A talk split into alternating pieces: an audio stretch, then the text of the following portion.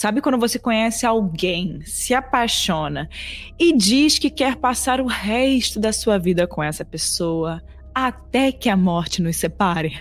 Então, tem gente que leva isso daí até demais. E isso daí é um pouco sombrio, tá, gente? E não, né? A gente não tá falando de casamento às cegas, esses negócios aí que a gente vê na TV, não. Mas de uma história de amor que pode te arrepiar e te fazer rever os limites para uma paixão é, até a morte nos separe, né? E até a nem que a morte nos separe, enfim. Meio bizarro, mas vamos pro caso de hoje. Antes de começar o caso de hoje, eu queria, né, falar do meu Instagram, aquilo que você já sabe, você já sabe o que eu vou falar.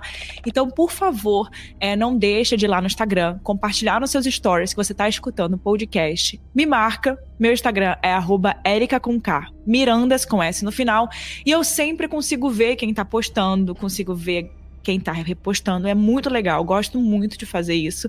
E também não deixe de olhar o nosso site, que é www.casosreaispodcast.com.br. O link vai estar tá na descrição do episódio, se você quiser só clicar. E lá eu sempre vejo as sugestões de caso de vocês.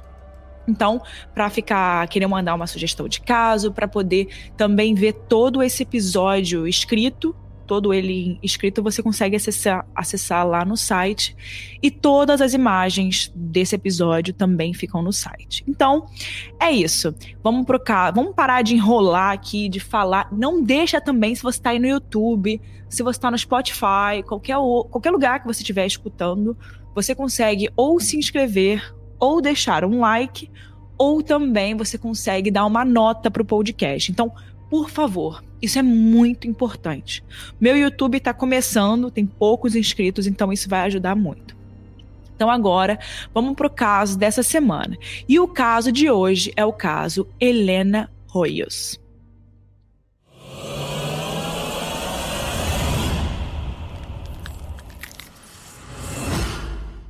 Bem, para a gente começar a falar do caso de hoje com propriedade, eu preciso te apresentar um homem chamado Carl Tanzler, que nasceu na Alemanha em 1877.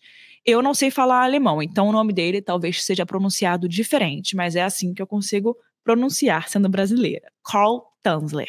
Ou seja, outros tempos, né? Ele é de 1877. Gente, assim, é muito tempo atrás. Se a sua avó já é de muito tempo atrás, imagina o cara de 1877, né? Outro tempo real. Quase 200 anos atrás, o mundo era completamente diferente. E quando jovem, ele lutou na Primeira Guerra e era um rapaz muito viajado para aquela época, porque não era tão fácil como é hoje viajar. Então, a pessoa que tinha essa possibilidade, né, ela conseguia ser uma pessoa com muita experiência. Ele tinha ido à Austrália, à Índia e logo estava a caminho dos Estados Unidos.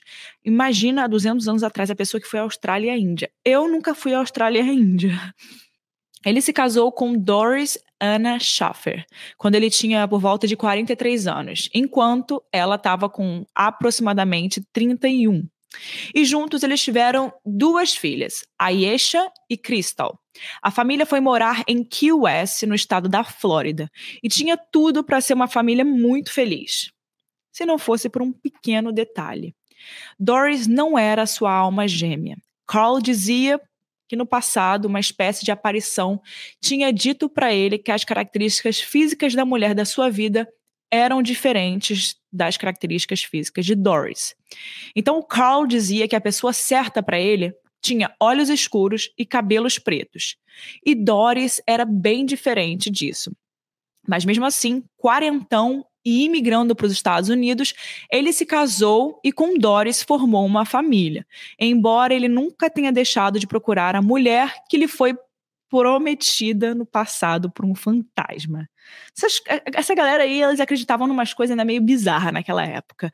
Umas coisas assim que hoje em dia a gente. acho que a gente hoje em dia fala isso de sonhos, né? Ah, eu sonhei com uma coisa. Então, isso, né, a gente tem essa maluquice com sonhos. Eu, pelo menos, sou assim. Se eu sonhei com alguma coisa, eu tenho que dar um Google para poder saber, né, que, que significa aquele sonho. Então, eu acho que esse fantasma aí para ele talvez tenha sido um sonho. Enfim, quando ele chegou à América, né? Nossa, chegar em Key West, imagina, Flórida naquela época, devia ser outra Flórida. Enfim, quando ele chegou mais velho, o Carl atuava como médico radiologista. Aos amigos e colegas de hospital, ele dizia que era um conde e se identificava como Carl von Kozel. Ele, Doris e as filhas viviam muito bem, sem nenhum problema financeiro, e ele se passava por uma pessoa rica, como se, né, se espera ali que um conde seja. A profissão de, de radiologista acabou o levando para a linha de frente de algo que, na década de 30, era tido como a doença do século, a tuberculose. Como os pacientes precisavam fazer chapa dos pulmões, tirar raio-x, para que os médicos né, acompanhassem a evolução da doença e ficarem isolados o máximo possível por causa da doença, o Carl era requerido nesse ambiente de isolamento, pois ele sabia mexer nas máquinas e interpretar os resultados dos exames. Então ele estava ali na linha de frente dessa situação, né, dessa doença do século, que era a tuberculose. E foi aí que ele disse ter visto pela primeira vez a mulher da sua vida em uma cama de hospital. Maria Helena Milagro de Royos era uma jovem de 22 anos, de origem cubana, que apesar de muito jovem, já era casada. E com Luiz Mesa. Naquela época, né, gente, era muito normal as pessoas casarem muito cedo. 20 anos já era já até mais velha era normal casar com 17, adolescente mesmo. Então, nessa época era bem normal. A mulher não fazia nada, já casava assim que saía da adolescência ou ainda na adolescência. E, enfim, não tinha é uma, uma juventude mesmo, né? Já tinha que assumir as tarefas de casa. Enfim, só que os, voltando para Helena, ela já era casada com Luiz. Só que o casal não vivia junto desde que Helena sofreu um aborto espontâneo e foi abandonada por Luiz, sem que um divórcio fosse formalizado. Então, ela meio que acabou sendo abandonada por ele. Naquela época, essas coisas não existiam, né? Eu estava falando para vocês que era muito diferente. Ou, se não existiam, eram bem difíceis de acontecer né, um divórcio, essas coisas. E para completar, em um exame feito no Hospital Marítimo de Key West, o mesmo onde o Carl trabalhava, ela descobriu que estava com tuberculose. Essa era a doença do século e naquela época fatal. Mesmo com tratamentos de ponta, incluindo a reclusão em ambientes com ar mais puro, o diagnóstico de tuberculose era uma sentença de morte naquela época. A maioria das pessoas não iria se curar e eles sabiam disso. Helena tinha fama de ser muito bonita, uma das mais bonitas da cidade. E foi um choque quando ela recebeu a notícia na flor da idade, muito jovem, e precisou de imediato se, internar para poder fazer os tratamentos. O radiologista, o Carl Tanzer, que na época já passava dos 50 anos, ele viu aquela mulher exótica e linda e concluiu na hora que era dela que a aparição falava quando lhe disse sobre a mulher da sua vida, né? Anos atrás. Então, mesmo também estando casado com uma outra pessoa, que era Ana, enquanto Helena era formalmente esposa de Luiz, ele começou a paquerar ela ali, a dar em cima dela no hospital enchia ela de presentes, assumia dívidas da família dela e disse que, com, com o conhecimento médico que ele tinha, ele iria tentar curá-la. Isso abriu brecha para que fizessem alguns tratamentos experimentais nela, sempre tentando fazer com que ela vivesse mais. Entre um exame e outro que ele fazia, ele sempre tentava se declarar para ela e ele chegou a realmente deixar a esposa dele com o intuito de se casar ao menos né, uma intenção ali de se casar, já que no papel não podia com a Helena. Só que não existe nenhuma prova de que esse sentimento fosse recíproco. O homem era mais de 30 anos mais velho que ela. Embora a família estivesse agradecida pela dedicação do médico, né, o Carl médico, e ele tenha enchido a Helena de paciente, a paciente dele de joias, é, tratamentos especiais, ele teve todo um tratamento especial com ela como médico, né? Apesar disso tudo, A Helena não tinha tempo e nem condições físicas de se apaixonar por quem quer que fosse, já que a tuberculose a tinha colocado literalmente em seu leito de morte. Um ano e meio depois do encontro de Carl e Helena, aconteceu o esperado. Ela faleceu por conta da tuberculose, né? Uma hora muito difícil para todo mundo, inclusive para Carl, que estava certo de que aquela jovem era a mulher da sua vida. Os esforços não deram certo. Os tratamentos alternativos que ele propôs falharam. E então era viver o luto, né? Para a família de Helena, sim certo. Mas Carl não ia enterrar a sua obsessão com a amada. Ou melhor, ele iria sim, mas de um jeito muito bizarro. Muito bizarro mesmo. Primeiro, ele fez questão de bancar as despesas do funeral incluindo a criação de um mausoléu para Helena. Daqueles grandes que são tipo uma casa, sabe? Que cabem várias pessoas, né? Vários corpos ali dentro. Enfim, esse lugar acaba virando uma capela onde o corpo fica guardado e as pessoas podem ir ali rezar. Enfim, é um, é um espaço grande mesmo, né? É um negócio muito caro, inclusive. E ele disse que ia pagar por tudo isso. Então ele construiu uma casinha ao redor do túmulo com uma porta. E só ele tinha a chave dessa porta. E como era ele que estava pagando por tudo isso, a família deixou por isso mesmo. Eles tinham visto que Carl tinha se interessado muito por Helena e achavam que ele a amava de verdade.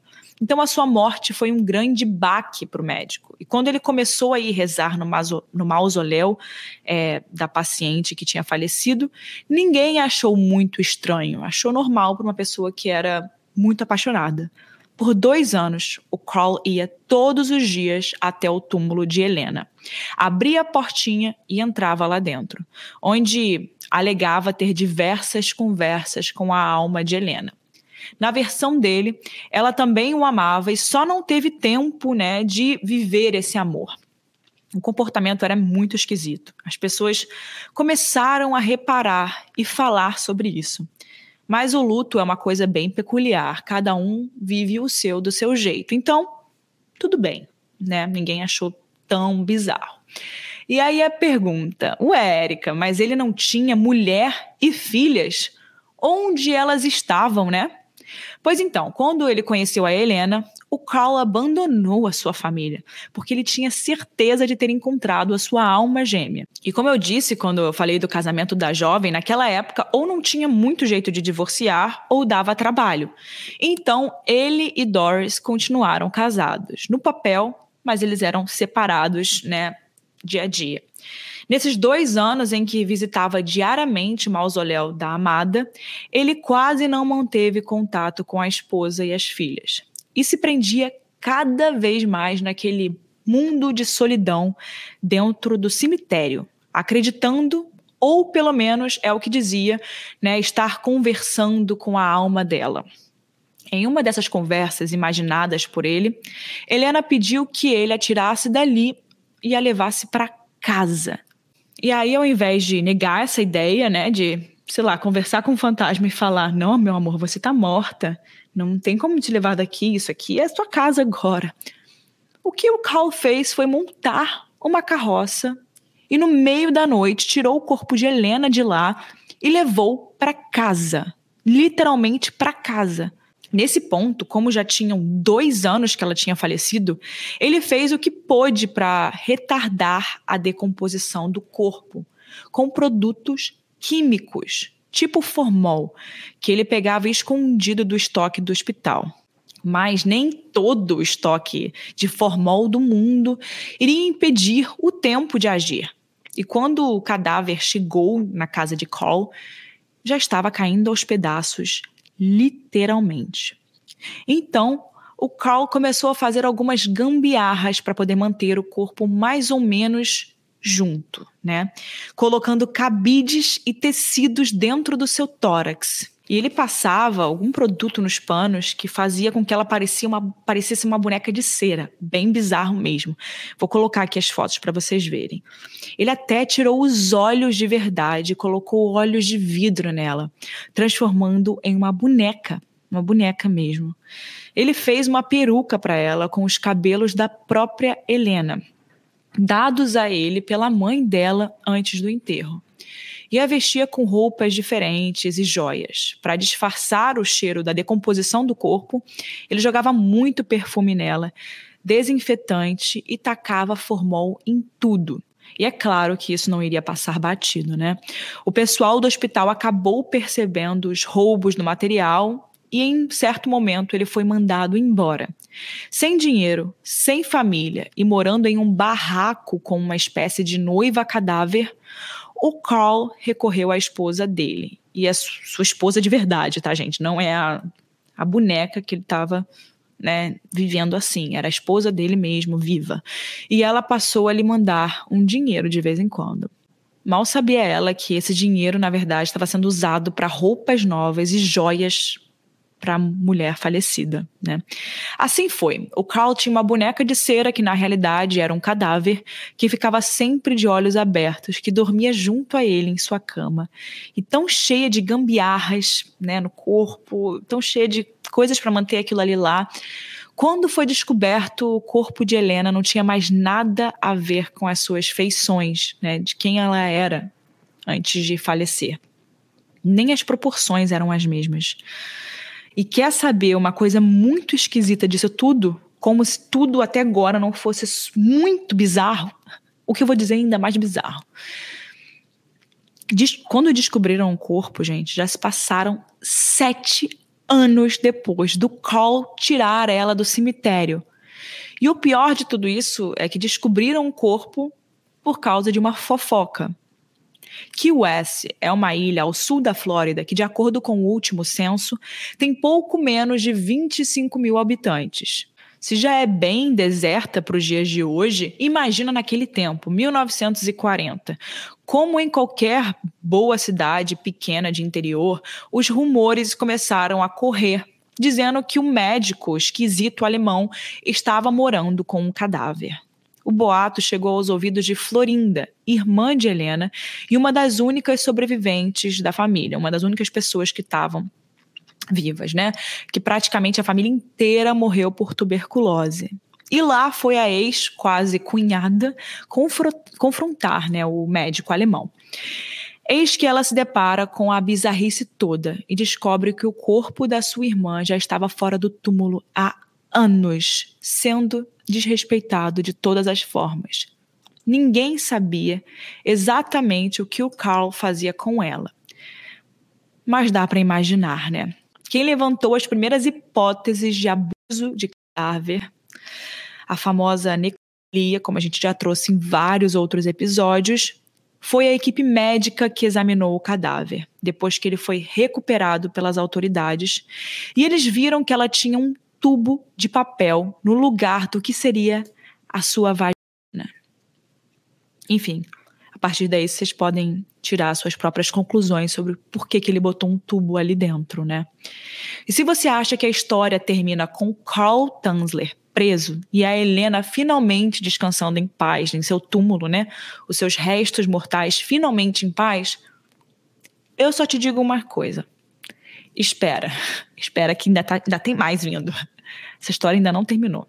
Uma audiência foi marcada e o médico alemão alegou o que eu te contei ao longo do episódio, que foi por amor e que a fantasma de Helena que tinha pedido para que ele atirasse de lá. Nessa época, ele já era idoso, com mais de 60 anos. E as autoridades não viam nele uma ameaça, mas um homem bem maluco, né, bem com as ideias fora fora do normal. Então ele não foi preso, não pagou multa e nem nada. Apenas voltou para casa. Passou a morar perto da sua esposa, a Doris, que sentiu uma espécie de pena dele e ajudou ele financeiramente até o final da sua vida. Com todo respeito a Doris, a mulher dele, que resolveu né, ajudar ele depois de tudo isso que, enfim, imagina a humilhação também que eles não passaram na sociedade. Todo mundo estava falando disso. Mas lá estava ela de novo, bancando ele. E adivinha o que, que ele fez depois de tudo isso? Ainda ele fez uma esfinge, que é uma espécie de boneca. E dessa vez uma boneca mesmo, né? Não era uma pessoa real, era uma boneca em tamanho real da Helena, para que ele continuasse morando e tendo ela por perto. Eu disse que ainda ia ficar pior, não disse? Mas continua, escuta mais as autoridades recuperaram o corpo né, de Helena Royos e, em vez de retorná-la, né, retornar o corpo ao cemitério, dando ao corpo descanso e a privacidade de que merecia desde o início, né, o que fizeram foi colocar o cadáver em exibição. Sim, é verdade. Gente, não tem limites para o quanto a mulher é um objeto, né? E, inclusive, esse caso, para mim, é o melhor caso que a gente podia trazer para poder falar na objetificação da mulher. Nem os papas, que são mergulhados em formol e que têm os corpos conservados lá na Basílica de São Pedro, no Vaticano, nem eles ficam à disposição do público. Mas Helena foi vista por mais de 6 mil pessoas antes que a polícia achasse que era uma boa parar com esse show de horrores, né? Aí, quando finalmente Helena volta ao cemitério de Key West, o que fazem é colocá-la em um novo túmulo, sem marcação, para evitar que Cole ou qualquer outra pessoa mexesse novamente no cadáver. Com isso, quem sofreu foi a Florinda, né, a irmã viva de Helena, e seus familiares, né, que vieram depois vivos, que não poderiam mais até né, ir visitar o túmulo para poder prestar homenagens e conversar é, em forma normal, né, com a tumba, como pessoas normais fazem. Então, quem sofreu foi a família, que não podia ir lá visitar, né? E algumas lendas urbanas surgiram quando o próprio Carl faleceu, em 1952, aos 75 anos de idade. Ele morreu em casa e seu corpo só foi encontrado cerca de três semanas depois. Uma versão dessa lenda urbana diz que ele morreu na cama, abraçado à boneca que imitava Helena. A outra diz que ele foi encontrado no chão de sua sala, atrás do piano, e que a boneca também estava ali. Mas a versão mais assombrosa não diz onde ele morreu ou se a boneca estava com ele, mas diz que quando Carl morreu, ele tinha posse dos verdadeiros restos mortais de Helena, que foram devolvidos a ele pelas mesmas autoridades que a né, colocaram ela, expuseram ela ao público. Nessa versão, ele teve ajuda para trocar o corpo enterrado pela boneca de cera e ficar até os restos de seus dias com o corpo verdadeiro, que era a sua, né, o amor da sua vida. E essa lenda também diz que quando ele foi enterrado, é, colocaram ele enterrado junto dos restos mortais dela para que eles nunca mais se separassem. E como a Helena foi enterrada sem nenhuma marcação, ninguém sabe onde ela de fato foi enterrada, a gente nunca vai saber se essa lenda, né, se essa história é de fato verdadeira, né? Enfim, mas o resto todo bizarro todo a gente acha que não pode ficar pior, acabou ficando, né, gente? Enfim, chegamos ao final do episódio e mais uma vez no final do episódio a gente traz a nossa opinião, né? Eu vou trazer a minha opinião sobre esse caso. Eu escutei esse caso pela primeira vez em um podcast em espanhol chamado Miami Oculto. Gente, quando eu escutei essa história, eu não conhecia essa história, não sei se alguém aí conhece essa história, mas quando eu escutei essa história, eu fiquei muito doida. Hum, fiquei assim assustada, muito assustada. E o mais bizarro dessa história é que tem muitas fotos, tem muitos arquivos sobre isso. Então, eu estou deixando tudo isso lá no site do podcast www.casosreaispodcast.com.br e lá vocês conseguem ver todas as fotos. Eu vou deixar lá. E é muito assustador, e principalmente por ser um caso tão antigo que tenham fotos para poder mostrar essa história. E eu só fico imaginando, né, como é que essa história. Se não fosse pelas fofocas da região, ninguém nunca ia encontrar os restos mortais dela. E imagina o cheiro que não era, gente. Deus me livre. E assim, para vocês verem como é que era a cultura da época, e até hoje a gente tem essa história né, da, da, mulher ser objetificada até hoje é muito forte. E por que que hoje em dia a gente luta contra isso e as pessoas falam, ah, isso é besteira. Olha esse caso. Esse caso aqui para mim é a maior prova de como a mulher realmente, né, principalmente nos anos 20, 30, e quanto mais tempo atrás, pior ficava, como a mulher era realmente vista como um objeto. E assim, por mais que ela tenha falecido, por mais que ela tenha tido uma vida que, poxa, muito jovem, não tenha tido tempo de fazer as coisas, ela sofreu, foi abandonada pelo marido, depois ela pegou uma tuberculose, morreu. A pessoa olhou para ela, o médico olhou para ela, falou: "Ela vai ser o amor da minha vida", e é ele quem decide o que ele faz, sabe? Tipo, qual é o direito dele de fazer isso? Esse caso me deixou muito, muito muita raiva, sabe? Porque, inclusive, as autoridades é, não prendendo uma pessoa que fez isso, imagino que ele não poderia fazer depois, né, com outras pessoas. Porque, querendo ou não, ele cometeu necrofilia. Como você deixa um cara desse de volta? E para piorar tudo, né? Como é que a ex-mulher dele aceita ele de volta para poder ajudar ele até os restos dos dias? Enfim, gente. Esse caso é muito bizarro. Eu quero muito saber a opinião de vocês. Quero que vocês deixem aqui nos comentários. É, se você acha que talvez hoje, no dias atuais, a pessoa teria sido presa, eu acho que sim, com certeza. Eu acho que não teria voltado ao normal, né? Mas imagina como não foi a notícia naquela época, né? Como isso não foi dado como notícia. Enfim, quero muito saber a sua opinião. Deixa aqui embaixo, eu sempre abro uma caixinha de perguntas. E se você chegou até aqui, eu te peço muito para compartilhar esse episódio, deixar um like e não deixar de se inscrever no nosso canal do YouTube. É muito importante para mim. Eu te vejo na próxima semana com mais um episódio do Casos Reais. Até a próxima quarta-feira.